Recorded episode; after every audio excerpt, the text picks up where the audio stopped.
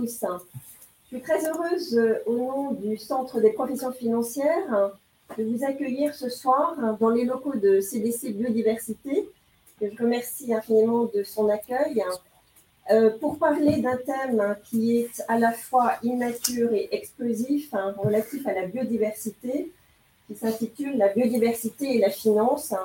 Le sujet de ce soir, face à la menace existentielle pour nos sociétés de l'effondrement de la biodiversité, est de voir si et comment la finance peut contribuer à l'effort de préservation de la biodiversité.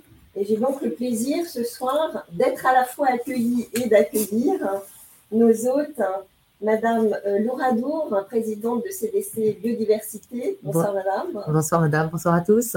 Antoine Caddy, qui est directeur recherche et innovation, conseil et mesures d'empreinte de CDC Biodiversité. Bonsoir. Et Arthur Campredon, qui est directeur adjoint mesures d'empreinte et de CDC Biodiversité, afin qu'on puisse échanger tous ensemble sur les enjeux à la fois stratégiques, réglementaires, opérationnels et de traitement des données en faveur de la biodiversité face à l'urgence écologique. Madame la Présidente, la parole est à vous. Ben, merci beaucoup. On est, on est vraiment euh, enchanté de recevoir le prestigieux Centre des professions financières dans nos locaux. Et on est très heureux, très honoré euh, d'animer ce, ce, débat sur la biodiversité. À un moment où se déroule évidemment la COP 28, six mois après que ce soit déroulé la COP 15, la COP de Cuning-Montréal, qui n'a pas beaucoup attiré l'attention ni des professions financières ni du grand public parce que c'était le moment où il y avait la coupe euh, de foot euh, mondial. Donc, effectivement, c'est passé un peu inaperçu. C'était quand même un moment important. Et on est aujourd'hui euh, une semaine après le lancement de la stratégie nationale de la biodiversité. Donc, des événements importants qui vous donnent raison, évidemment, de vous intéresser à ce sujet très important. Un sujet euh, d'ailleurs probablement, comme l'a été le numérique, comme l'a été le climat, un sujet probablement disruptif en fait pour les professions financières. Bien sûr, et, Antoine va, vous présenter tout ça et le contexte euh, de la biodiversité, le contexte réglementaire. Bien sûr, parce que la contrainte réglementaire est là, le législateur s'est emparé de ce sujet, mais aussi parce que jamais la conscience environnementale n'a été aussi élevée. Et donc, euh, bonjour monsieur, euh, c'est donc euh, l'ensemble de vos parties prenantes en fait et de votre écosystème qui réclament en fait cette attention à la biodiversité que vous portez à travers cette conférence et surtout que vous portez de manière beaucoup plus structurelle dans vos professions, dans vos professions financières. Et c'est important parce que aujourd'hui, tout le monde sait que le changement va passer par vous, par cette finance durable, par cette finance verte. Donc vous êtes effectivement très très attendu dans les changements, dans la transformation euh, des modèles. Et donc euh, c'est un, moment euh, important pour nous que cet échange ce soir avec vous. et je vais laisser la parole à Antoine qui va vous présenter les éléments de contexte et bien sûr après à Arthur qui présentera des solutions. Merci beaucoup, Madame la Présidente. Antoine, Merci bien, et donc euh, rebonsoir à, tous. Euh, alors, peut-être euh, qu'on bascule sur les diaporamas Oui. Voilà, génial. D'abord, peut-être rapidement sur le déroulé, que vous compreniez comment l'heure que l'on va passer ensemble se décompose. J'aurai le plaisir dans un premier temps de vous parler rapidement de ce qu'est la biodiversité et notamment des relations entre biodiversité et économie pour que je dirais, on partage ce, socle de réflexion.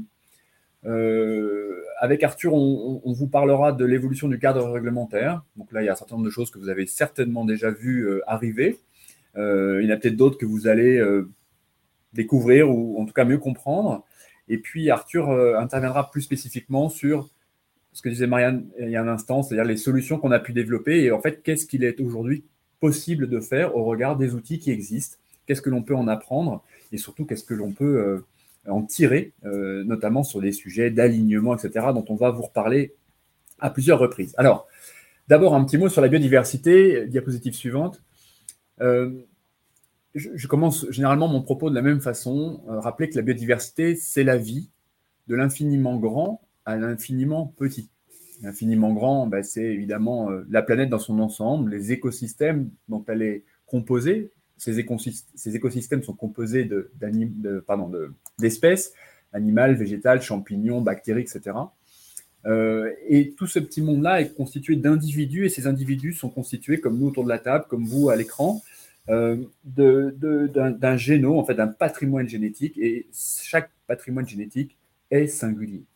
Et ce qui est important de garder en tête, c'est que la complexité, mot qu'on entend souvent associé à la biodiversité, bien, elle nous rappelle, en fait, derrière elle, cette richesse. C'est-à-dire qu'en fait, quand on parle de biodiversité, et l'homme fait partie de la biodiversité, chaque élément du vivant, chaque être vivant fait vraiment partie du puzzle. Et sa disparition pose un problème, déclenche quelque chose. J'étais récemment à une conférence au muséum et rappelait, euh, euh, qui rappelait que euh, le cycle de la vie composait depuis de nombreuses, de nombreux millions d'années avec cette démarche d'apparition et de disparition. Et sur la diapositive suivante, il est important également de garder en tête que c'est aujourd'hui à ce niveau-là, en fait, que la fracture se constitue. Vous avez certainement entendu parler, notamment dans le cadre des différents rapports de l'IPBES, l'équivalent du GIEC pour la biodiversité, de la situation de la biodiversité aujourd'hui, mais peut-être des, précédentes grandes crises qui sont liées à plein de choses, l'évolution de l'atmosphère, les volcans, les météorites, etc. Ben là, cette crise-là, elle est euh, très documentée, elle est euh, précisément, elle démarre précisément au début de la révolution industrielle et elle est uniquement associée à l'activité humaine, à la disponibilité énergétique, base sur laquelle reposent nos modèles économiques du moment. Ça, c'est vraiment ce, point-là. Et euh, pour faire le lien avec les diapositives d'avant, ce, ce, qui est important de garder en tête, c'est qu'il euh, y a toujours eu effectivement un cycle d'apparition-disparition. Mais là, cette fois-ci, il y a une augmentation de la cadence de disparition d'espèces. Et derrière cette disparition un peu, évidente, qui est notamment documentée par l'Union internationale de conservation de la nature, est-ce que vous avez certainement entendu parler des listes rouges euh, Chaque 20 mai, euh, chaque année, euh, cette, grande ONG internationale fait la publication des espèces qui sont désormais considérées comme au bord de l'extinction. Donc, il y en a de plus en plus, évidemment. Je crois qu'il y a un truc comme 278 000 espèces qui sont aujourd'hui documentées, donc, lesquelles on sait vraiment quel est, son, quel est leur statut euh, eh bien, euh, c'est voilà, on a de plus en plus d'espèces et, donc oui, pardon, c'est je, vers ça que je voulais vous emmener. À travers la disparition de ces espèces, en fait, ça masque aussi un autre processus qu'on a commencé à comprendre, mais là de manière beaucoup plus récente, euh, qui est celui de la disparition des individus dans ces espèces. En fait, on a de moins en moins d'individus dans les populations. Donc, on a, toujours autant d'espèces d'oiseaux dans les, champs, par exemple, mais il y a beaucoup moins d'oiseaux en quantité. Et ça commence à poser des problèmes écologiques, comportementaux, euh, et puis ça nous amène euh, vers ce, risque que pointe l'IPBES, qui est un risque d'effondrement, hein, comme ça s'est produit. je ne sais pas si certains d'entre vous ont eu l'occasion de faire un peu de, modélisation de mathématiques, notamment de, démographie des populations. On prend l'exemple des, morues de, Terre-Neuve, qui étaient très très exploitées au cours du 19e siècle, et puis à un moment, on a atteint un seuil critique donc l'espèce était toujours présente, mais il y a eu un énorme effondrement des populations qui ont fait que malgré la croissance du nombre de bateaux et de la taille des filets, bah, il n'y avait plus de pêche. Euh, donc là, c'est un exemple d'espèce exploitée, euh, mais c'est évidemment la même chose pour des espèces non exploitées. Et donc c'est vraiment quelque chose qu'on est en train de documenter.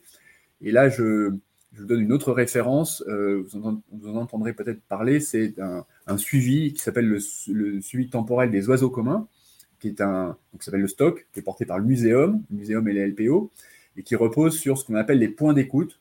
Il faut savoir que la communauté ornitho, c'est une communauté qui est très, euh, très foisonnante, très ancienne, plus de 200 ans, euh, notamment en France.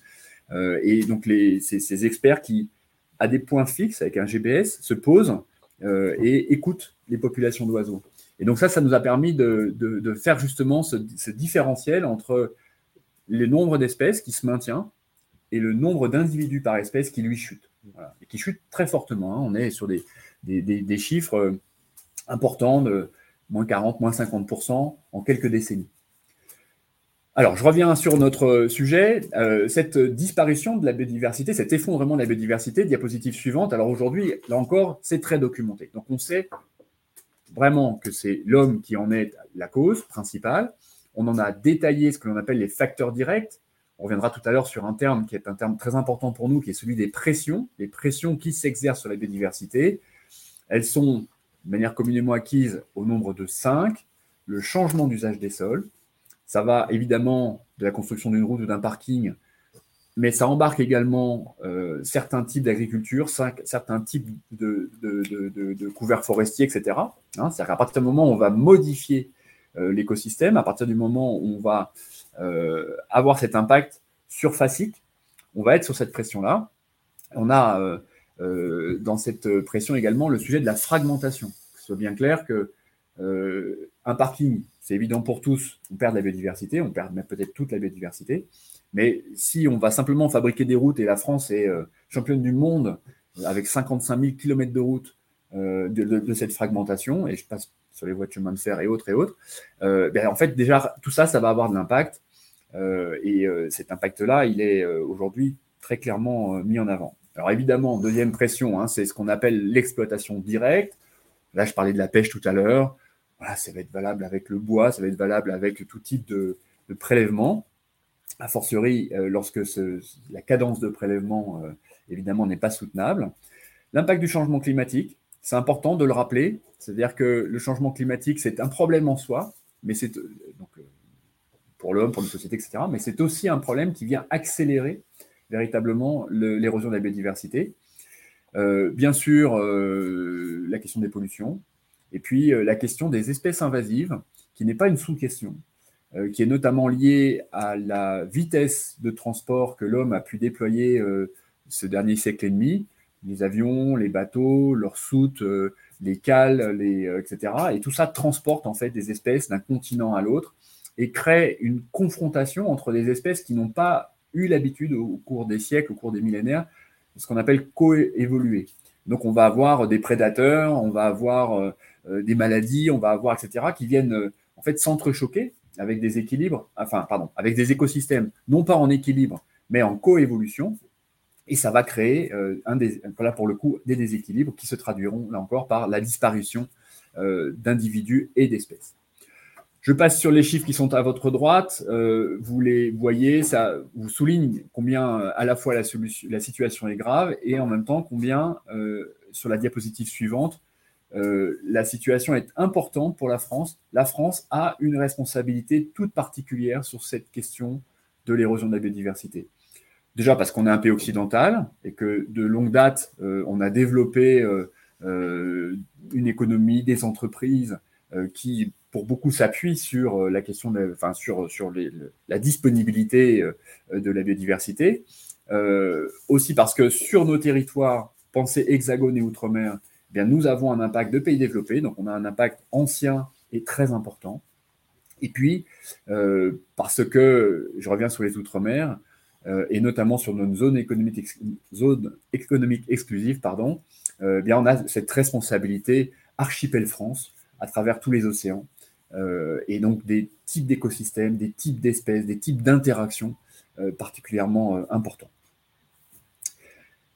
Diapositive suivante, pour avancer un peu dans, mon propos, euh, là encore, un, concept euh, qui peut-être euh, que, vous avez peut-être croisé, qui a, pris un peu de relief ces derniers temps, même si les premières évaluations ont désormais plus de 15 ans, c'est cette question des limites planétaires. Vous savez, ces différents axes que vous voyez tout autour de, de, la planète. Donc, la planète, c'est ce qui est au centre, en vert. Et l'idée qui est traduite par ces limites planétaires, c'est que à partir du moment où on va affecter, piocher, polluer, etc., davantage que ce que la planète est capable d'absorber, eh bien, on va franchir ces limites. C'est-à-dire qu'on va rentrer dans une zone d'incertitude, puis euh, de non-retour, euh, qui devient euh, extrêmement importante, grave, et puis peut-être, on va le voir, impossible à gérer. Et donc ça, c'est un point important, parce que c'est un signal, et peut-être même plus qu'un signal, c'est euh, comme sur euh, d'autres euh, sujets de nos activités respectives, vraiment des frontières au-delà desquelles, normalement, dans la vie normale, sur les questions financières par exemple, bah, évidemment, nous n'irions pas. Mais on se l'autorise quand même sur les questions environnementales. Et donc sur la diapositive suivante, vous voyez plusieurs choses. la, première, c'est qu'en fait, on a documenté au fil du temps ces différentes limites planétaires.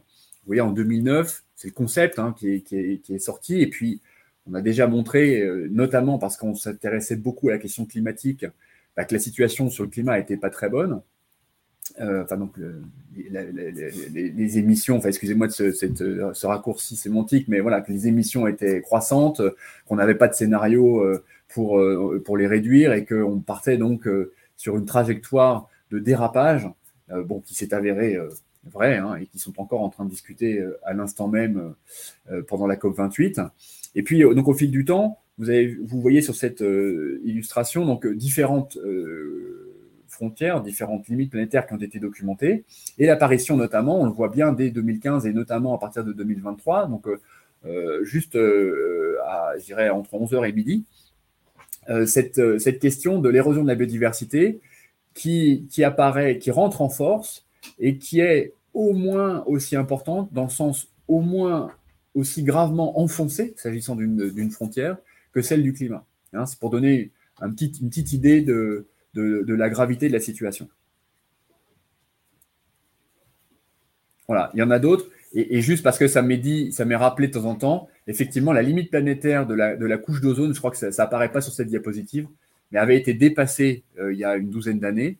Et euh, les décisions qui ont été prises euh, sur, je ne sais plus comment s'appellent les gaz qui déclenchaient le trou de la couche d'ozone. Le CFC, merci. Bah, les décisions qui ont été prises, et c'est anecdotique, j'irai à, l'aune des, sujets qu'on évoque, mais néanmoins, le fait que des décisions aient pu être prises et des changements de comportement liés à ces décisions bah, apportent des réponses. Voilà. Et donc, euh, l'interdiction des CFC dans les bombes aérosols a permis de commencer à rentrer dans une démarche de réparation de la couche de zone. Excusez-moi là encore d'être caricatural, mais c'est pas inintéressant quand même de se dire que, que l'homme, alors de moins en moins, mais a ou a eu, ou a encore un peu peut-être la possibilité de, réagir pour, euh, euh, endiguer les, problématiques dans lesquelles, euh, dont il a été le générateur principal. Alors, sur la diapositive suivante, on a, plus spécifiquement pris, euh, essayé de décomposer la question de la limite planétaire liée à la biodiversité. Donc, vous la voyez là. c'est une figure qui, est un petit peu datée désormais, enfin qui a deux ans, mais vous comprendrez la logique.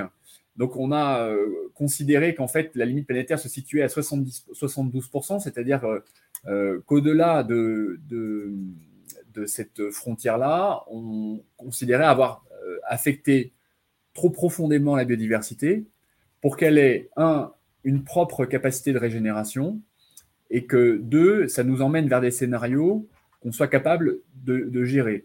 C'est important d'avoir ça en tête, c'est-à-dire que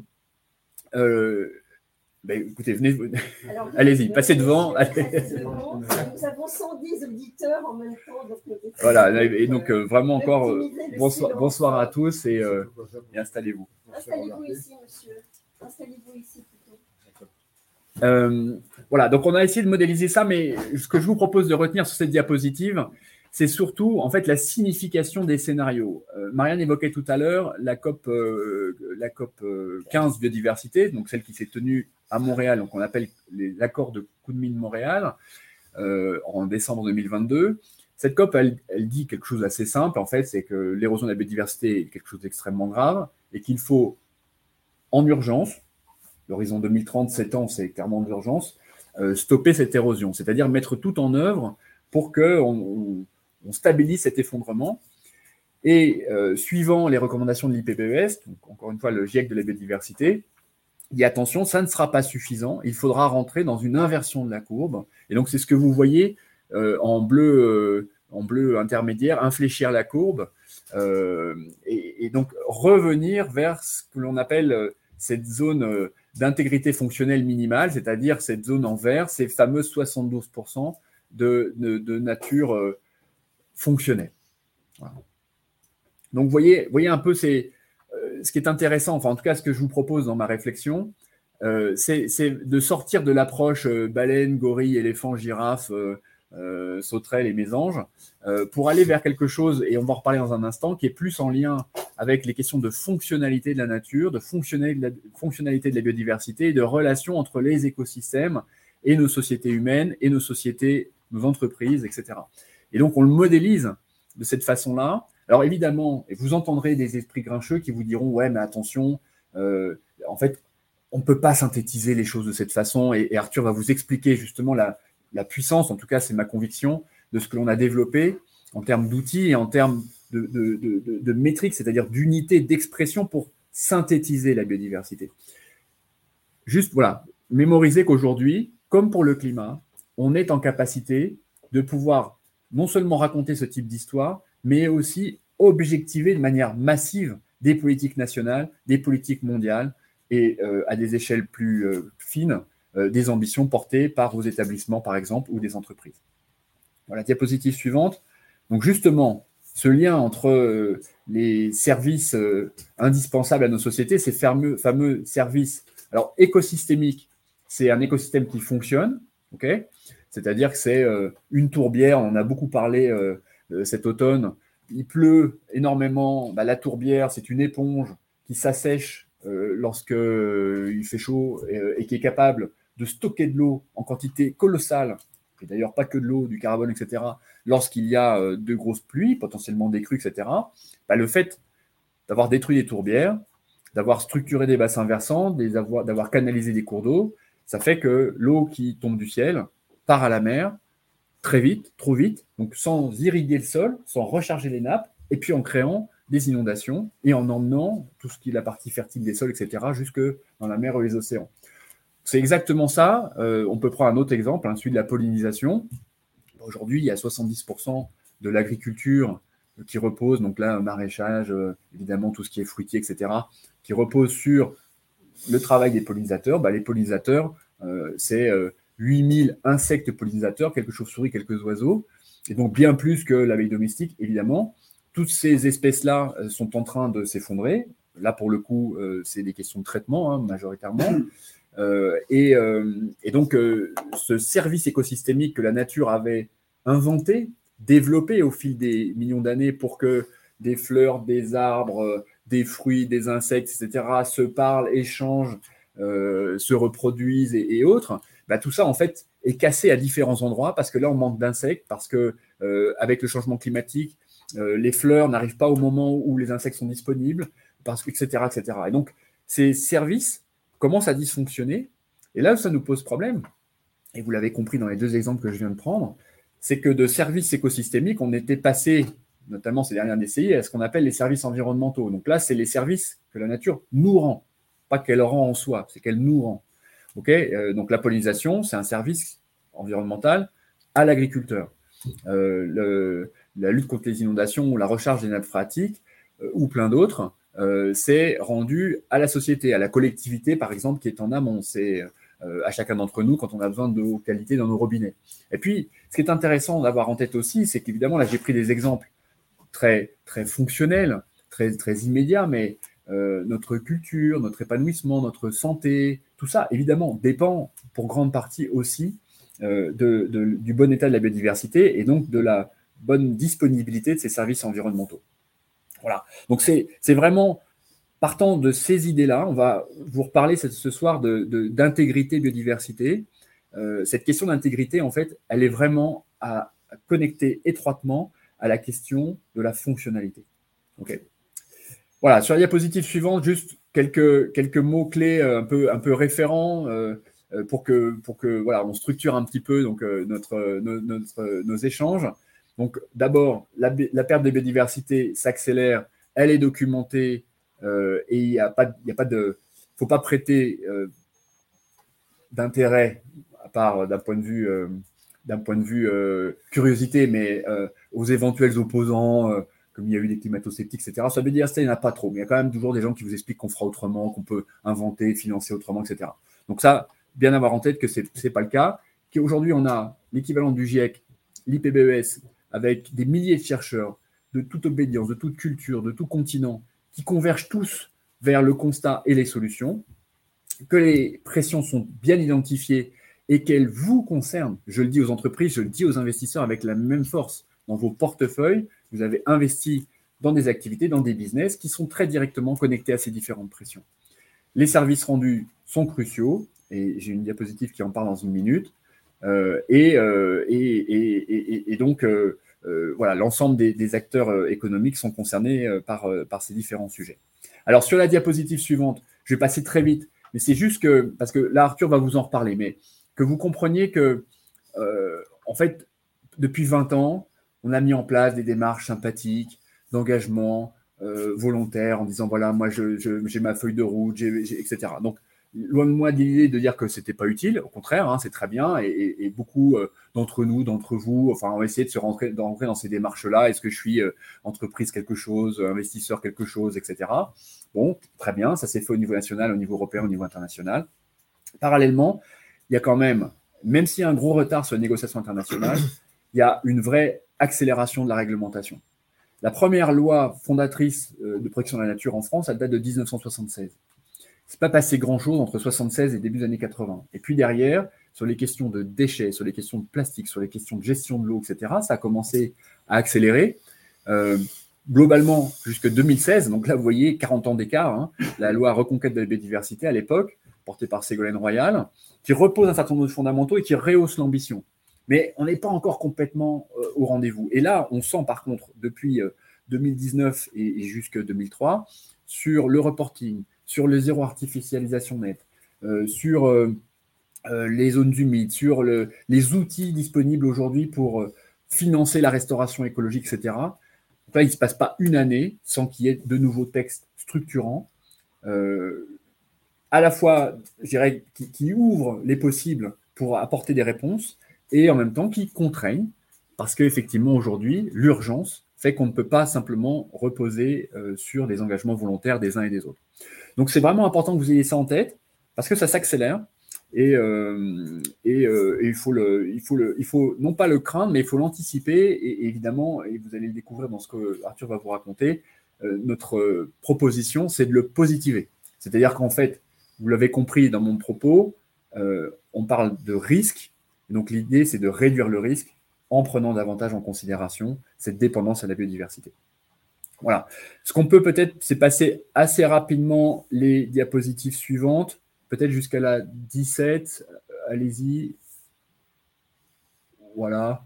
Alors, peut-être la précédente, pardon. Juste, on vous parle aussi souvent des objectifs du développement durable, hein, qui est un concept très, structurant de, de, la pensée développement durable collective, notamment dans les pays occidentaux moi, j'aime bien rappeler euh, que en fait, les ODD, c'est vachement sympa, mais que c'est aussi bien si on les met dans le bon sens. C'est-à-dire pas 17 ODD euh, à, la, file, dans lesquels finalement on pioche un peu ceux qui nous paraissent prioritaires, atteignables, sur lesquels on a envie de communiquer davantage, mais qu'on les remette bien comme ça et qu'on se rappelle que finalement, c'est pas la peine de parler de lutte contre la pauvreté, de parité ou je ne sais quoi, si au, au départ, on n'a pas assuré le maintien de la biosphère.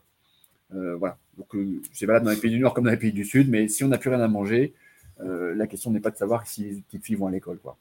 Ce reste un sujet très important. alors, je te laisserai parler du coup de, la suivante et je vais juste terminer sur la. Allez-y, encore une.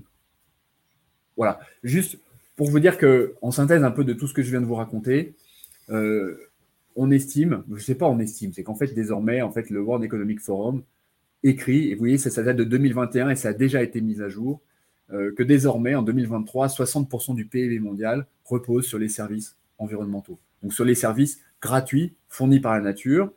Et donc sur la diapositive euh, sur laquelle je vais m'arrêter, donc la suivante, euh, comprenez et intégrons collectivement l'idée que c'est extrêmement compliqué de se raconter que plus de la moitié du PIB mondial, mais en fait euh, du résultat d'une entreprise ou d'une majorité d'entreprises repose sur des services fournis par une nature et que par ailleurs, cette notion de capital naturel n'est intégrée dans rien, n'est pas intégrée dans notre approche euh, euh, comptable et que donc on, définit, on, continue à pousser une roue sur, qui repose sur des modèles qui eux-mêmes ne sont par définition pas durables. Voilà. ça, c'est vraiment le sujet.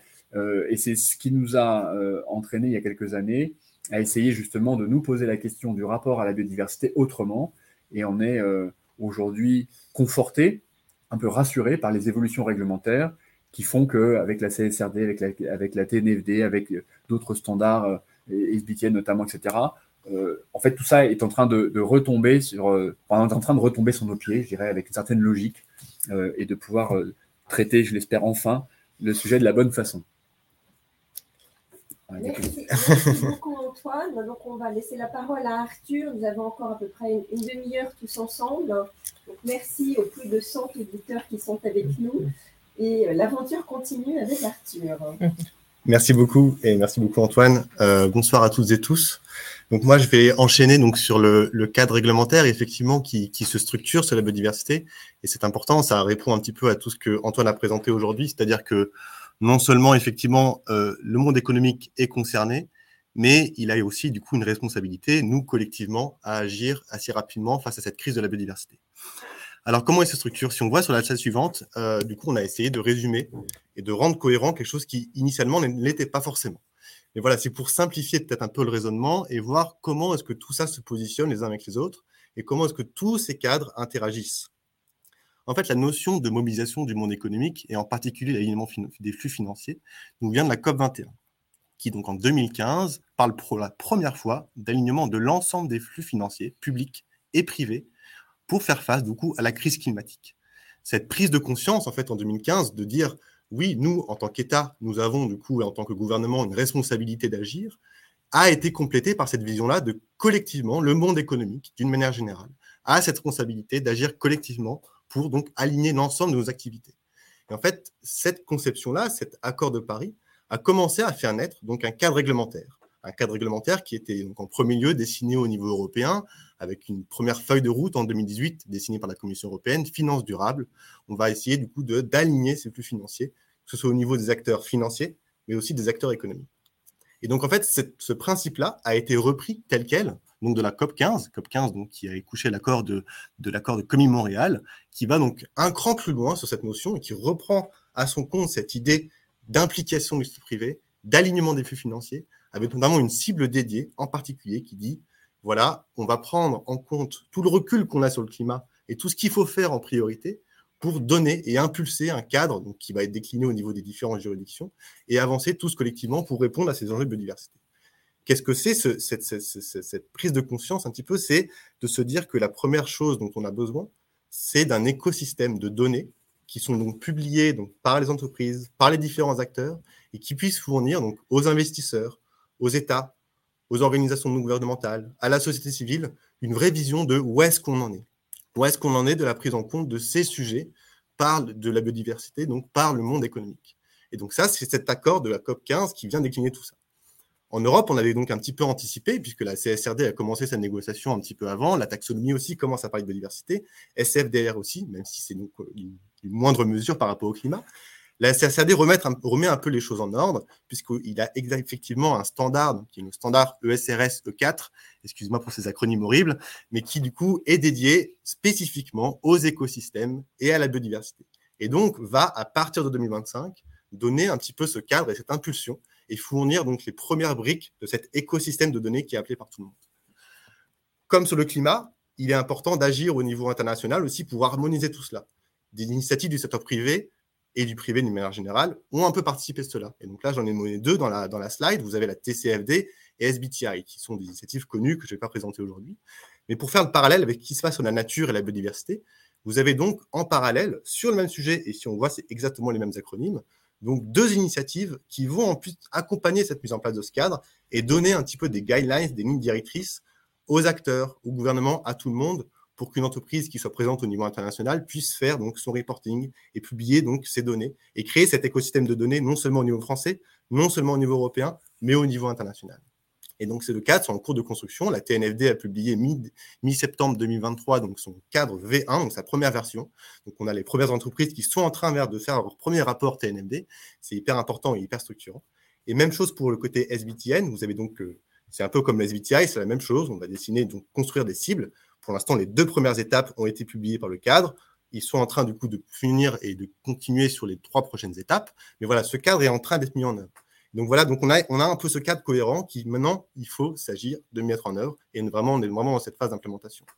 Donc si je passe à la slide suivante, euh, je voulais peut-être aussi m'arrêter du coup sur le fait qu'on avait au niveau français aussi quelque chose qui nous a permis au niveau du coup bah, des acteurs financiers en particulier d'être un petit peu en avance de phase. Donc on a l'article 29 de la norme énergie-climat que tout le monde connaît très bien, qui est la première fois bah, dans l'histoire crée ce premier cadre de reporting spécifique à la biodiversité, mentionne la notion de mesure d'empreinte biodiversité et donc crée les conditions d'une prise en compte par les actions financières de plus en plus prégnantes. Et donc par aussi le rôle qu'elles ont avec les, compagnies dans lesquelles elles investissent, une relation aussi de diffusion et de mainstreaming. Donc tout ce cadre, pareil, est en train d'être mis en place. Si on va sur la slide suivante, c'est important aussi de, rappeler que du coup, le nerf de la guerre sera vraiment cette CSRD. Je l'ai déjà rappelé, mais je voulais vraiment insister là-dessus, puisque ce sera vraiment quelque chose qui va au-delà de ce qui a été déjà mis en place côté SFDR, côté 29 LEC, côté taxonomie, qui va vraiment révolutionner et créer donc cet écosystème de données. Nous, en tout cas, c'est ce que je vous présenter tout à l'heure, on est en capacité de fournir du coup à l'ensemble des institutions financières, des entreprises, des solutions, non seulement pour répondre à ce cadre-là, mais aussi pour l'utiliser de manière opportune pour construire soi-même sa propre stratégie et avoir du coup une vraie déclinaison et une vraie utilisation en fait de ce reporting à des fins en fait d'alignement avec le cadre et avec la crise de la biodiversité que Antoine a précisé aujourd'hui.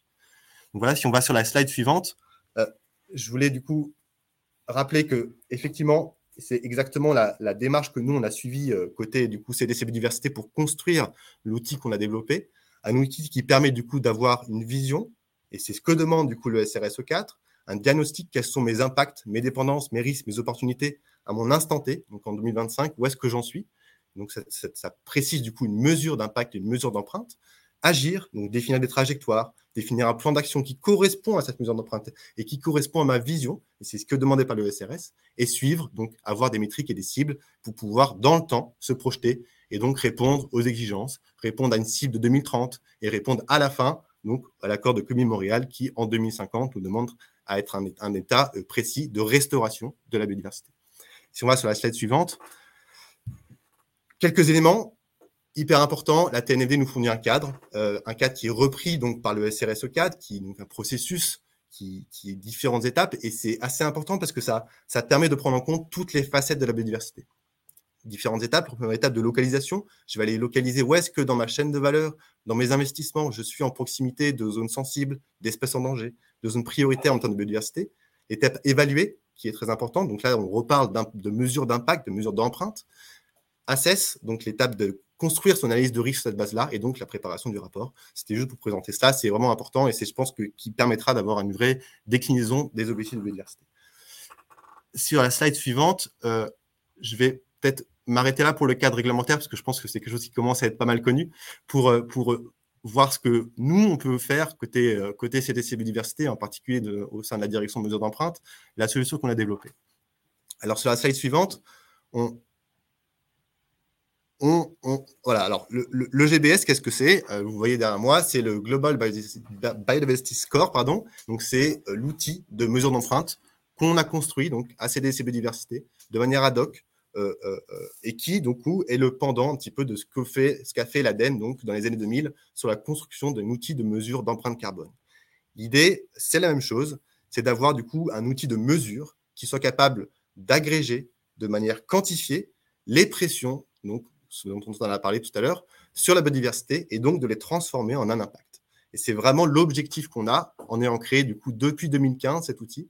Cet outil a été développé du coup entre 2015 et 2020 une grande période de construction. Elle a été lancée 2020 euh, à part, donc, auprès des entreprises, en 2021 auprès des institutions financières, pour avoir vraiment cet objectif-là.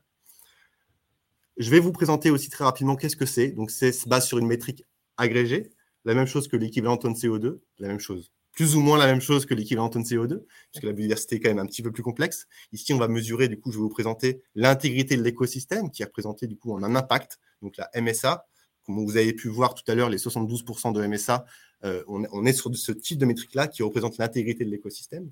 L'idée, comme le bilan carbone, d'avoir l'ensemble de la chaîne de valeur, et c'est très important puisque toute la chaîne de valeur amont en particulier est très importante en termes d'impact, au même titre que le bilan carbone, c'est la même chose. Le stock et les flux d'impact, ça c'est très important aussi. Avoir un peu comme, le, climat, je continue mon parallèle, son, son flux d'émissions annuelles, donc là ici son flux d'impact, mais également savoir, avoir une vision de quel est au cours de mon existence l'impact cumulé que j'ai pu avoir. Puisque comme vous avez pu voir sur le graphique euh, que Antoine a présenté, l'idée n'est pas uniquement de réduire et d'avoir une réduction jusqu'à un point euh, de 1,5 ou 2 degrés. L'idée, c'est de infléchir la courbe, c'est-à-dire qu'on va revenir à un état précédent. Donc, on va devoir à un moment pouvoir revenir sur le stock d'impact qu'on a accumulé jusqu'alors. Et ça, c'est hyper important. Et donc, ce modèle pression-impact, c'est vraiment ce que j'expliquais, c'est de transformer donc la pression qui ont été présentées en un impact sur la biodiversité.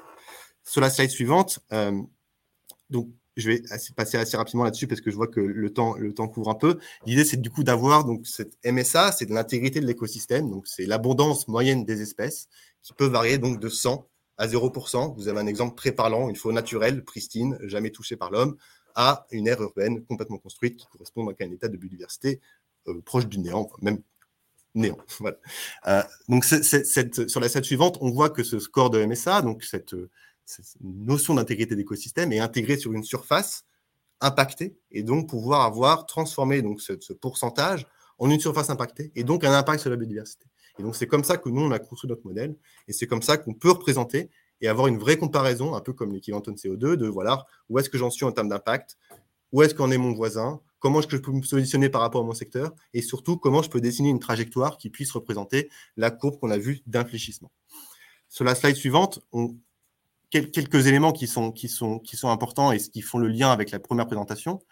Vous avez vu dans le graphe du milieu l'ensemble des pressions en blanc que nous, on peut couvrir donc au sein de notre outil. Comme vous pouvez voir, euh, on couvre la quasi-totalité des pressions donc, identifiées par l'IPBES. Euh, il y a deux éléments qu'on ne couvre pas encore à ce stade, mais qui font l'objet de recherches assez, assez fortes de notre côté et qui dépendent aussi assez fortement d'une recherche scientifique qui n'est pas encore au point sur ces sujets-là. On a un manque de données assez fort sur l'écosystème marin. Et pareil pour les espèces exotiques envahissantes, on a du mal à les calculer, à les modéliser. On pourrait prétendre pouvoir prendre en compte 10-20% de ces sujets-là, mais d'un point de vue, on est très rigoureux scientifiquement et on a vraiment envie d'atteindre un point où on est très confortable pour dire on peut couvrir ça et fournir du coup à l'écosystème, donc aux entreprises, aux institutions financières, une vraie vision de leur impact marin et respect des outils envahissants. voilà, revenez que toutes ces pressions-là, elles peuvent être couvertes, elles peuvent être couvrir, pardon, couvertes pardon, par, euh, le, GBS, donc le Global Biodiversity Score. Alors ensuite, euh, sur la slide suivante, on voit qu'on a repris du coup les concepts donc du GAG protocole, on prend tous les scopes, c'est important. On a même comptabilisé son impact, c'est-à-dire qu'on va vraiment décliner euh, ces impacts par pression et par scope, scope 1, scope 2, scope 3. Le scope 3 étant très important puisque c'est en général la quasi-totalité de l'impact. Euh, je vais passer assez rapidement sur les slides suivantes euh, pour peut-être aller tout de suite à la slide 34.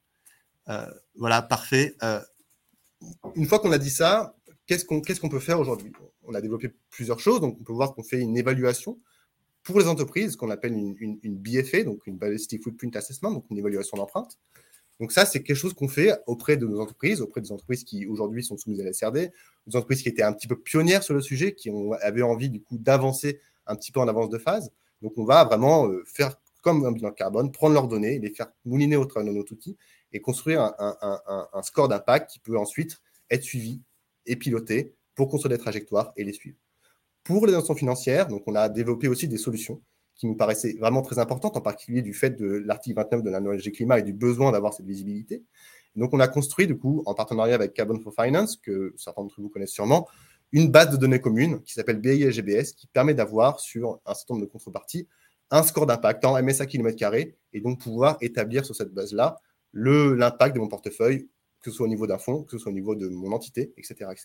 On a aussi des solutions euh, spécifiques pour des actifs non listés, puisque c'est des démarches qui peuvent être différentes de collecte d'informations et de données. Donc, pour euh, certains secteurs, par exemple, pour être equity ou certains types d'instruments financiers, etc. Des solutions, donc, de manière ad hoc, qu'on construit au fur et à mesure pour avoir, donc, à terme, une couverture complètement totale de tous les actifs financiers. Euh, si on peut ensuite passer à la slide suivante, un, petit rappel quand même, puisque ça, c'est un élément important de, ce qu'on fait et de, notre identité, notre ADN. Nous, euh, on n'a pas construit euh, cet outil pour euh, pouvoir l'utiliser uniquement nous.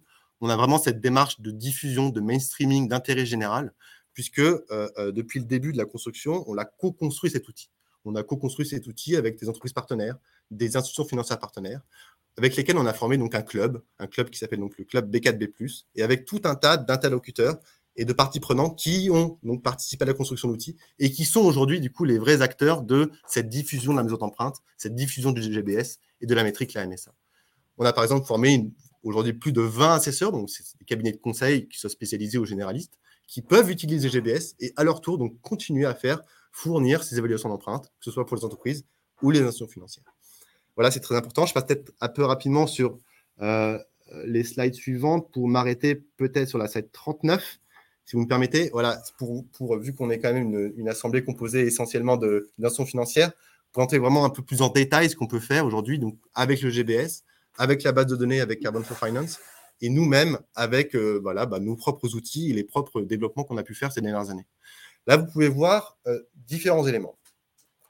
Comme vous imaginez, euh, c'est la même chose qu'un bilan carbone. La granularité et l'utilisation d'une mesure d'empreinte dépend du type de données et de la qualité de la donnée qu'on va pouvoir mettre dans l'outil. Comme vous pouvez voir, la base de données BIA-GBS correspond à ce que nous, on appelle un screening, c'est-à-dire une vision, grosso modo, des hotspots de biodiversité, de quels sont, grosso modo, en termes de zones géographiques, en termes de secteurs, mes grands pans d'impact, et pouvoir commencer à aborder le sujet et être piloté petit à petit une prise en compte de la biodiversité au niveau d'un fonds, au niveau d'une institution. La base de données est basée sur les bilans climat, les données climat, pardon, excusez-moi, donc qui sont collectées donc, par Carbon 4 et toute leur expertise euh, dédiée à cela, qui sont complétées par des données financières. Et donc, en fait, ce niveau-là correspond vraiment à une espèce de screening qu'on peut faire. On a aussi d'autres types de portefeuilles. Donc, sur la base des données qu'on peut collecter, en général, coup, ces données financières nous permettent vraiment d'avoir ce screening, donc vraiment cette vision un peu des hotspots. Plus on va à droite du coup du schéma, plus on se rend compte qu'on peut ajouter d'autres types de données. Si on a des données qu'on peut collecter auprès de l'institution financière, qui elle-même les collecte auprès de ses contreparties, ou nous-mêmes aller collecter via différents moyens ces données-là auprès du coup des différents éléments du portefeuille, là on va pouvoir affiner le résultat et commencer à vraiment décliner, par exemple, bah, euh, la création d'un fonds ou alors une vraie politique biodiversité au sein de, de, de l'institution, savoir quel type de secteur je privilégie, quel type d'entreprise, comment choisir une entreprise par rapport à l'autre. Mais pour ça, il faut beaucoup d'autres données en particulier de donner, nous, ce qu'on appelle des commodités, donc euh, voilà, des, euh, des, occupations des sols, des consommations de, matières premières, euh, des émissions de gaz à effet de serre, ce genre de données dont on a besoin pour avoir vraiment cette vision un petit peu plus précise. Et enfin, vraiment, ce qu'on peut vraiment faire au plus, proche, c'est avoir quelque chose qui soit encore plus poussé dans l'analyse et qui permette d'avoir du coup des indicateurs de suivi au niveau du fond sur, bah voilà, je vais aller construire certains indicateurs, construire des indicateurs physiques complétés par une analyse qualitative, tout ça dans un objectif d'avoir une vraie vision de ce qu'est la biodiversité et de mon impact sur la biodiversité avec les données que je peux collecter. Et bien sûr, bah, ça fait le lien avec ce que je vous présentais sur le cadre réglementaire et l'importance de la CSRD. Le plus on aura de données disponibles, et c'est un peu aussi l'objectif de certains autres standards, d'avoir des données précises de consommation des, d'utilisation des sols, de consommation d'eau, ce genre de données que nous, ensuite, on peut rentrer dans l'outil pour avoir un résultat de plus en plus précis. Et donc ça, c'est vraiment l'objectif qu'on poursuit d'avoir vraiment ces analyses de plus en plus granulaires, de plus en plus précises et permettre aux institutions financières d'avoir un vrai pilotage, définir des trajectoires et d'avoir à terme une, prise en compte complète de l'impact de diversité des portefeuilles. Voilà, je crois que je suis à peu près dans les temps. Euh, voilà, je suis à votre disposition si, avec Antoine et Marine, bien sûr, si vous avez des questions. En tout cas, merci beaucoup pour votre écoute.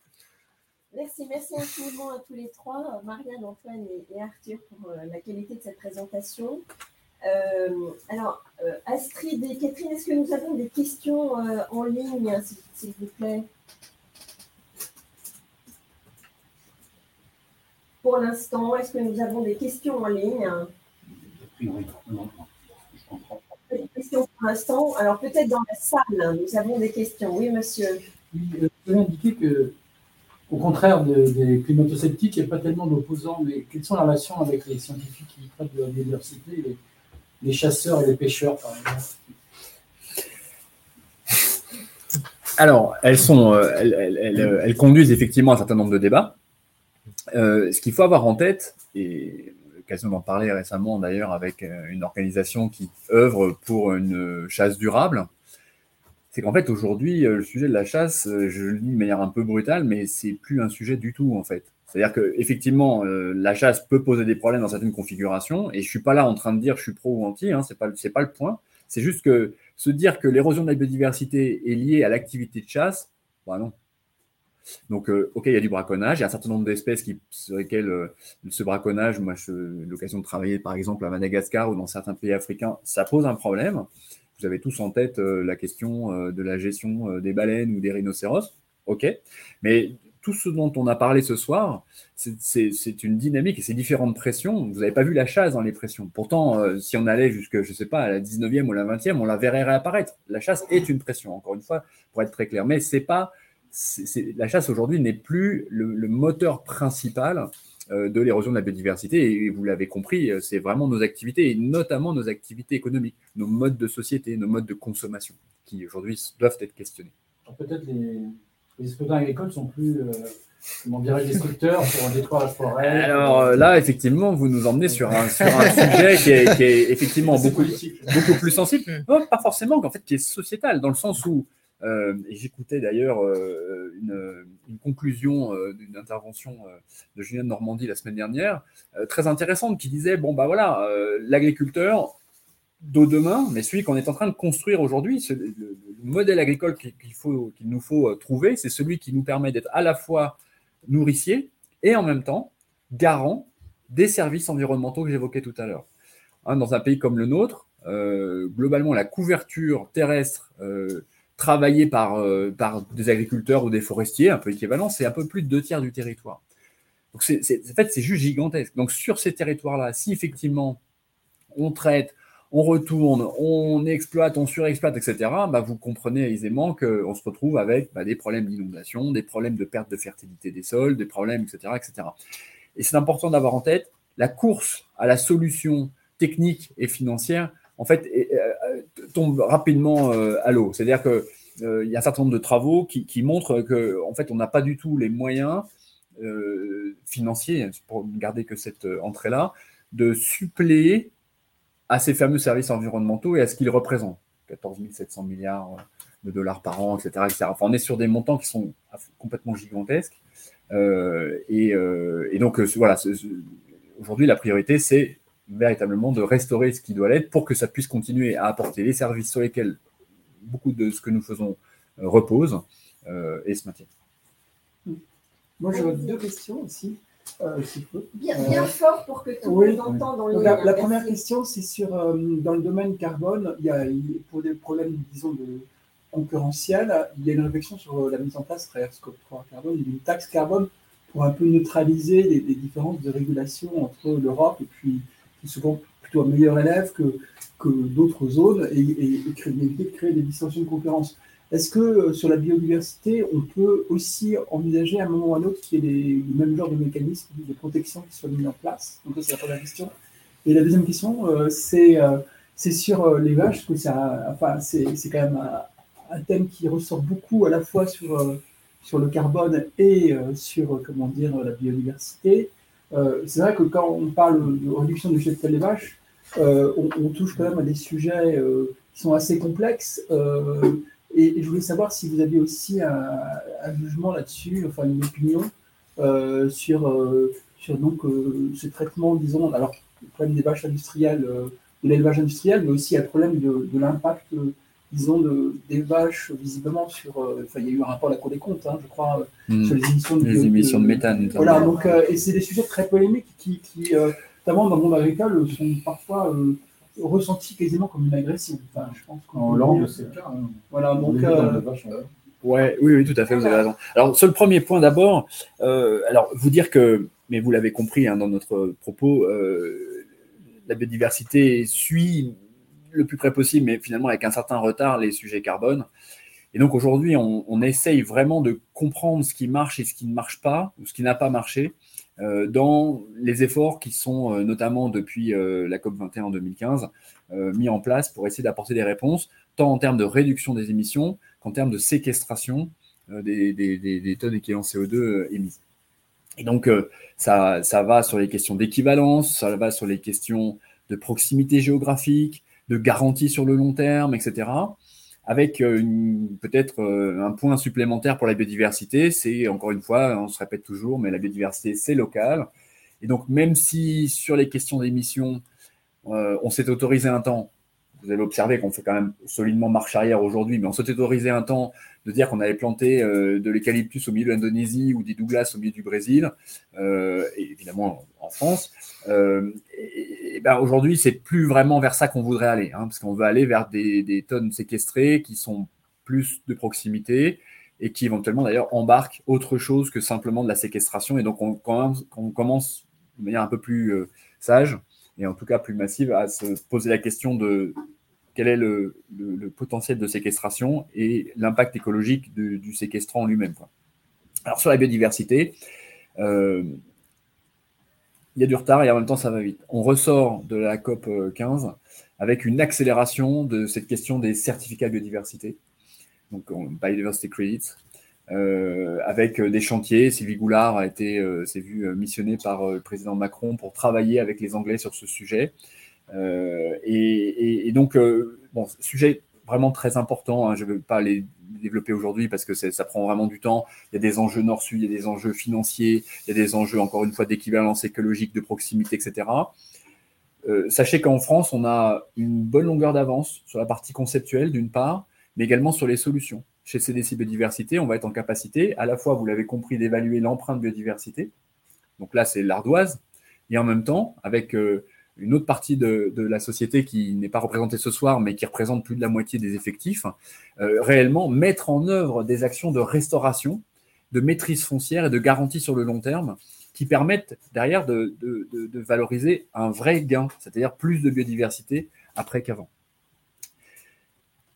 Si vous êtes là ce soir, juste euh, très rapidement, c'est aussi parce que vous êtes en train de comprendre, ou vous avez compris, euh, que euh, ça a été abondamment dit un moment de la COP 15, hein, mais c'est que les, financements dont on va avoir besoin pour stopper l'érosion de la biodiversité et engager, comme le rappelait Arthur, cette restauration, euh, sont, les fourchettes vont de 700 à 1200 milliards de dollars par an, et qu'aujourd'hui, un petit tiers, peut-être un quart de ces financements-là sont disponibles en termes d'argent public, hein, de subventions, financements divers, etc. donc évidemment, on ne fait pas la jointure. et on ne la fait pas du tout. Et donc, il faut inventer autre chose. On l'a vu euh, aux différents à l'occasion des différents One Planet Summit, etc., où euh, notamment la France euh, a essayé de rassembler des financeurs pour répondre aux attentes légitimes des pays du Sud, qui, disent bah, écoutez, OK, vous nous demandez de ne pas suivre la même trajectoire que, que vous avez suivi, vous, au cours du siècle dernier. OK, financez-nous le delta, financez-nous la possibilité de gagner du temps et d'aller directement sur les bonnes solutions. Ça, il faut de l'argent, il en faut beaucoup. Et voilà, aujourd'hui, c'est clairement la définition d'un, deux, au pluriel, cadres qui vont permettre d'accompagner les acteurs de la finance, qui doit permettre de prendre le relais, d'assurer ce complément euh, qui est vraiment nécessaire. Oui, non, non, mais c'est très. juste pour compléter, mais c'est la réponse d'Antoine est déjà très complète. Mais euh, en fait, cette question de la fiscalité, c'est effectivement, comme le dit Antoine, euh, la question très globale des comment on rémunère ces fameux services rendus par la nature, ce, plus de 50% du PIB qui dépend de la nature comment ces services, on les, rémunère? Et donc, en fait, sur la palette des rémunérations possibles, vous avez effectivement la fiscalité. Je dis que la nature est un bien euh, d'intérêt général et donc, du coup, je le rémunère euh, par la fiscalité, par la, puissance publique. Je vais chercher d'un autre côté l'action complètement volontaire. Hein, euh, il y a des fonds qui sont constitués. nous, on a constitué le fonds Nature 2050, voilà, pour aller chercher l'action philanthropique. Et puis au milieu, il y a ce qu'on cherche avec les modèles économiques. Et, et ça, là qu'arrive effectivement euh, la partie euh, de la, de la finance. Comment on va trouver un modèle économique derrière euh, la biodiversité pour effectivement aller, aller l'investir et apporter ces flux financiers dont Antoine donnait les montants et qui sont effectivement astronomiques. Alors du coup, un petit mot rapide sur les vaches? Et le méthane. Euh, et le méthane. non, alors, en fait, non, mais et, juste, et là encore, sans être trop euh, caricatural, euh, la question qui est posée à travers ce sujet de notre élevage et de nos formes d'élevage, c'est la question de notre modèle de société. Et là, il y a plein de sujets. La question du bien-être animal, la question de notre modèle alimentaire, la question de l'alimentation de ces animaux eux-mêmes, euh, de ce que l'on en fait. La plupart des vaches ne finissent pas en beefsteak dans nos assiettes, elles servent à plein d'autres choses, ou en, lait en l'occurrence. Mais euh, donc, euh, donc c'est un peu ces, ces, ces, allez, ces travers, ces, ces, déviances. Ça fait des millénaires que, que l'homme élève ovins, bovins, poules, etc. Euh, et, euh, et, qu'on compose comme ça. Et c'est l'accélération, le changement de modèle. Et là encore, on revient sur la révolution industrielle et on fait référence aux élevages américains, hollandais, la fameuse ferme des mille vaches en France qui a tant fait couler d'encre. Euh, et, voilà, donc je crois qu'aujourd'hui, dans des pays comme le nôtre, qui ont déjà depuis très longtemps été modelés par la main de l'homme et notamment par la main de nos agriculteurs, on a besoin de vaches dans nos campagnes. Et il faut garder des vaches dans nos campagnes. Par contre, on n'a peut-être pas besoin de l'alimentation qu'on a aujourd'hui. On n'a peut-être pas besoin de vaches qui ne foulent pas l'herbe et qui sont nourries avec du tourteau de soja produit au Brésil et qui, par ailleurs, émettent énormément, alors détruisent la forêt, émettent lors du transport, etc., etc., etc. Donc, il y a une question de modèle, il y a une question de chaîne de valeur, il y a une question de partage de la valeur.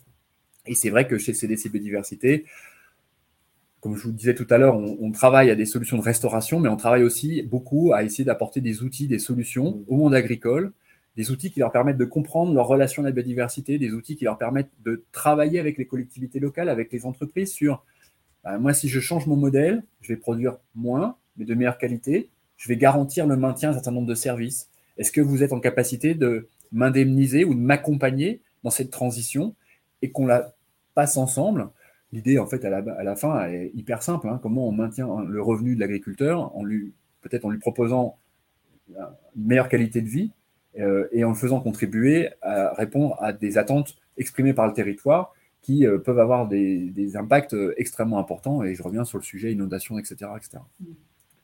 Merci Antoine. On a, aussi une question, dans la salle et puis une question en ligne. Moi, je voudrais poser la question sur la mesure. Quel est le degré d'effort des entreprises? Parce que moi, j'ai fait un article qui était allant, un peu inspiré par Arthur. la première action que j'ai eue, c'est oh là là, tu es trop optimiste, tu sous-estimes la complexité, tu sous-estimes les difficultés, etc. Alors, quel est le degré d'effort d'une grande entreprise? Combien de temps ça prend, partant de zéro, pour arriver à, appliquer le, Global Biodiversity Score? Est-ce que ça demande beaucoup d'équipes voilà. Et ben en fait, c'est un petit peu la situation que, que, que nous on essaie, c'est-à-dire que de plus en plus d'entreprises fourniront les efforts d'aller mesurer l'empreinte, le plus ce sera facile, le plus ce sera standardisé. Pour l'instant, on est du coup euh, en train de en cours de déploiement. Toujours, ça fait plus de trois ans maintenant qu'on fait des évaluations d'empreinte. On a quand même réduit du coup le temps que ça prenait. On a une expertise qui est quand même forte. On a un réseau du coup de consultants qui sont capables de faire ces mesures d'empreinte. Aujourd'hui, c'est difficile de vous répondre parce que ça, fait, ça dépend de la complexité d'entreprise. Vous avez une entreprise internationale avec une chaîne de valeur très complexe qui voilà, s'entrecoupent et qui en fait sont présents dans le monde entier. Ça peut prendre voilà, beaucoup, beaucoup de temps. En général, ça va du coup, euh, ça comprend une première période qui est la collecte de données, qui peut aller entre deux et trois mois, qui est du coup définie, en fait, on va définir le périmètre d'évaluation. On va aller voir avec l'entreprise quelles sont les chaînes de valeur qu'on va aller mesurer. Est-ce que c'est l'ensemble des parties, quelles filiales, comment est la structure de la société? Nous, bien la comprendre. Ensuite, pendant les deux mois, on va vraiment collecter les données essayer d'avoir un, lien avec l'ensemble des équipes opérationnelles. Les équipes d'entreprise qui ont fait des bilans carbone ont commencé à structurer leur base de données, ont commencé à sortir des données qui nous ensuite sont utiles, qui nous facilitent la vie. Mais on doit aller au-delà, et même bien au-delà. Aller chercher dans d'autres départements, aller voir les achats pour aller comprendre les entreprises, les données qui sont sans scope 3, etc., Donc ça, ça prend une phase. Ensuite, il y a la phase donc, euh, qui nous appartient à nous. On va faire tourner l'outil, on va faire euh, plein d'hypothèses et, sortir du coup un score. Donc on MSA km, comme j'ai expliqué tout à l'heure, un score d'impact on ajoute aussi un score de dépendance, dont je n'ai pas encore parlé, mais qui aussi complète le tableau. Et en fait, sur cette base-là, ensuite, on va construire deux éléments, une trajectoire, pouvoir du coup construire cette trajectoire sur cette base d'impact, pouvoir dessiner une trajectoire qui respecte du coup ces accords et se positionner notamment en 2030 sur une situation de non-net loss. Et après, du coup, un plan d'action dédié avec des postes, c'est-à-dire, bah voilà, je vais agir sur telle pente de ma chaîne de valeur parce que c'est là que se trouvent la plupart de mes impacts. Et donc, changer de fournisseur, changer de matière première, voir et en fait agir, piloter un petit peu mon bilan. Donc, c'est un effort conséquent. C'est une démarche qui, pour l'instant, était portée par des entreprises, comme je disais tout à l'heure, qui étaient un peu en avance de phase, qui voulaient connaître un petit peu leur impact et qui voulaient commencer à le piloter. Là, on est vraiment dans cette phase de mise à l'échelle, avec la réglementation notamment, qui va du coup forcer la plupart des entreprises à se poser ces questions, à dire où est-ce que j'en suis, quel est mon niveau d'impact, et comprendre un petit peu comment est-ce que je peux agir à cela. Donc nous, on a vraiment ce rôle-là d'essayer à la fois de continuer d'accompagner et de construire, en fait, parce que ces évaluations nous aident aussi à construire notre outil. On va aller voir différents secteurs, aller pousser des facteurs d'impact de plus en plus précis. Par exemple, on a parlé d'agriculture tout à l'heure, aller voir pouvoir quantifier, ben voilà, si telle alimentation de telle vache, je peux quantifier en MSA, et ben ensuite je peux pousser l'analyse et aller dans des recommandations de plus en plus précises. Et en fait, tout ça fait partie d'un écosystème qui va aller au-delà à un moment à se dire, bon, on va arriver à la situation dans 10 ans, plus ou moins celle de la bilan carbone, c'est un peu plus complexe. Donc voilà, c'est, euh, ça, ça, demande quand même un, peu plus d'efforts, mais avec du coup des mesures qui prendront moins de temps, moins cher, et qui pourront être diffusées de plus en plus largement. Peut-être comme pour, euh, pour ajouter un, élément, hein, cet aspect de modélisation, de transformation effectivement de données d'inventaire en données d'écosystème, hein, finalement, ça c'est quand même le modèle GBS. Donc c'est quand même la, difficulté du modèle et la modélisation, elle a été faite chez nous. C'est vrai qu'on l'améliore en permanence. Et pour une entreprise, comme pour l'institution financière, c'est plutôt le sujet de la donnée, hein, finalement, puisque en fait, voilà, mais en fait, ce sujet de la donnée, vous allez le rencontrer maintenant partout, puisqu'il y a ce rapport de durabilité qui, euh, qui exige en fait des données euh, d'inventaire qui vont être demandées de plus en plus fines. Et donc, effectivement, en amont d'un modèle compliqué, mais cette complexité ne vous sera pas euh, opposée. C'est comme pour tout ce que vous aurez à faire sur l'extra-financier, le sujet de la donnée. Merci. Je crois que nous avons une question en ligne. Oui, effectivement. donc, je vous livre brut pour le reporting dans le cadre réglementaire, mais à quel moment se fait le lien avec les réflexions d'intégration comptable dans le bilan CARE. Euh, en fait, du coup, c'est une réflexion qui, qui, qui, est en cours.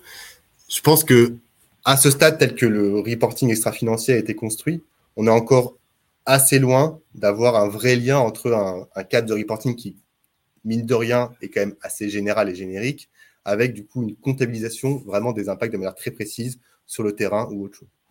Mais je pense que, et c'est un petit peu le sujet des certificats de diversité, à terme, quand effectivement l'écosystème sera de plus en plus construit, qu'on aura de plus en plus de méthodologies, qu'on aura une vision, c'est-à-dire que nous, nous avec euh, par exemple le GBS et avec euh, la MSA, on est capable potentiellement d'aller voir sur le terrain avec des données de terrain et comptabiliser du coup un gain, une perte de biodiversité sur le terrain. Mais l'état en fait des constructions méthodologiques et l'état des données ne nous permet pas aujourd'hui de faire ça. Par contre, à terme, c'est des réflexions que nous on entreprend et qui seront en fait mobilisé et structuré par ces sujets comme de biodiversité, par ces sujets comme reliés. Bah moi, j'ai mon impact global. Comment prendre en compte, comment est-ce que je vais pouvoir aussi faire euh, prendre en compte l'ensemble de mes petits projets que je peux avoir? Je vais renaturer des écosystèmes, je vais avoir telle ou telle politique. Et tout ça, en fait, pour l'instant, on n'est pas capable de mettre mis en cohérence. Mais je pense qu'en tout cas, c'est la direction qu'on doit prendre et c'est les efforts en fait de comptabilité qui doivent être pris pour avoir un vrai comptabilisation sans prendre les dérives qu'on a connu sur le carbone, avec des compensations un petit peu faites n'importe comment, avec voilà, même le sujet même de la compensation doit être posé. En fait, tous ces sujets-là, qui pour l'instant n'ont pas vraiment de réponse, mais sur lesquels nous, on se pose des questions. Et en tout cas, on établit des guidelines qui, petit à petit, en tout cas, on espère, créera un, écosystème basé sur des, critères d'intégrité assez forts. Et, juste pour réagir, parce que c'est effectivement deux questions tout à fait légitimes qui sont autour un peu de la, complexité du, sujet. Donc, euh, est-ce qu'on a les moyens? Est-ce qu'on a les informations? Est-ce qu'on a la compétence? Comment tout cela va avancer. Euh, on est tout à fait conscient de ça. Et pour reprendre des éléments de langage dont on a discuté il n'y a pas très longtemps, aujourd'hui, enfin même depuis un moment, quand on se pose la question de la mobilité, qu'on se dit j'ai 18 ans, euh, je vais avoir besoin d'un véhicule pour etc. Eh on s'occupe de passer le permis. Euh, et derrière, on va voir ses parents ou ses copains pour discuter de la marque qui répond le mieux à nos besoins. Ben, c'est exactement dans cet état d'esprit que, que, nous sommes. Et c'est-à-dire que, si vous voulez, nous, aujourd'hui, on développe une solution on l'a fait certifier, on l'a fait auditer euh, par des experts, par des tiers, et, tout cela est fait de manière régulière euh, et transparente. On a j'allais le dire, on a des publications, etc., qui, montrent que tout ça est, disponible. Et d'ailleurs, euh, on a régulièrement des questionnements, etc., qu'on intègre dans nos sujets. et on met en place, ce que vous a expliqué Arthur tout à l'heure, tout cet écosystème, tout ce dispositif qui permet à des gens, non pas de redévelopper une méthodologie, etc., mais de comprendre comment celle-ci fonctionne, d'ailleurs de manière très transparente dans nos publications que je vous encourage à, lire. Hein. On, fait, on a notre benchmark qu'on met à jour chaque année en disant bah voilà, nous on fait ça pour répondre à telle ou telle question et on a identifié ça et ça qui répondent à d'autres questions. Et, d'ailleurs, ça peut être intéressant pour certains d'entre vous qui se posent ces autres questions. Voilà, c'est un petit peu ça. Et, juste pour terminer, ce qui va être intéressant, c'est que de la même façon qu'on est en train de vivre, pour continuer mon parallèle euh, euh, dans l'automobile, on, passe euh, du moteur à explosion au moteur électrique et euh, moi, en tant que conducteur, je ne sais toujours pas comment ça marche. Juste, j'ai toujours le permis. Et donc, ça va être un petit peu la même chose. Voilà. C'est-à-dire que demain, bah, effectivement, on embarquera des questions de certificat de biodiversité, on embarquera des questions de mesure de la pertivité, c'est-à-dire du progrès qui est fait entre, entre le, le, le le, business as usual, pardon, et puis euh, la cible que les entreprises se sont fixées, on se dira, bon, bah voilà, une partie de l'effort, elle a été faite par un changement de, comportement, par un changement de, de, de, business, etc. Et puis après, il y a cette action qui se fait en plus. Et donc, on sera en capacité de, pouvoir mettre tout ça euh, plus clairement euh, bah, dans un rapport RSE. Mais au-delà de ça, euh, dans, le, dans la discussion, dans le dialogue que vous, en tant qu'investisseur, à les renforcer avec les entreprises. L'idée, c'est vraiment, et ça c'est quelque chose qui est très important pour nous, de, ne, pas, de pas sombrer dans la facilité de l'exclusion en disant bah écoutez, excusez-nous, vous n'êtes pas compatible, etc. Parce qu'à ce moment-là, on se l'est dit, hein, tout l'agroalimentaire, par exemple, va disparaître de vos portefeuilles. Évidemment, c'est pas possible. L'agroalimentaire euh, en a besoin et nous avons besoin de l'agroalimentaire dans toute sa chaîne pour pouvoir euh, euh, alimenter notamment et pas seulement la planète. Donc simplement, ça va être comment on construit ensemble cette ambition de transition et comment dans le, dans le, dans le dialogue et dans l'objectivation, on va pouvoir le faire. Très bien. Merci, merci beaucoup à tous les trois. Je passe euh, la parole à Jean-Fabrice pour conclure cette euh, manifestation. C'est difficile. Donc, euh, ben, je voudrais remercier Antoine, Arthur et, la présidente pour leur exposé et, leur, votre intervention. Donc, il a utilement fait mention des évolutions qui impactent nos écosystèmes caractérisés par des déclins sans précédent. Je crois que vous êtes bien sensibilisé là-dessus. Vous avez pu également nous rappeler le rôle clé de la biodiversité pour les acteurs économiques. Hein. Les chiffres parlent d'eux-mêmes sur, ce sujet, puisqu'il est estimé, comme vous l'avez rappelé, que environ la moitié du PIB mondial euh, repose sur les services rendus par la nature. Euh, vous avez pu également vous faire l'écho du cadre réglementaire, qui on voit progresse et puis euh, va, contribuer aussi à cette meilleure maîtrise pour répondre à ces enjeux. Et puis enfin, l'outil GBS qui nous a été présenté pourra sans doute contribuer à adresser les objectifs de mesure et d'impact, comme le, traitement des données. Donc, pour tout cela, euh, merci pour, cette, euh, pour ce partage. Et puis, euh, je voudrais également aussi remercier nos auditeurs hein, qui se sont montrés attentifs et qui ont pu, je pense, aussi profiter de ce, de ce partage d'expérience avec vous et puis qui m'ont Je vous remercie pour votre intervention. Eh ben, merci beaucoup. Merci à vous. Et les slides, je pense, pourront être euh, diffusés euh, aux participants. Bien sûr. Bien sûr, merci, merci beaucoup. Et très bonne euh, fin de journée à tous. Merci beaucoup. Au revoir.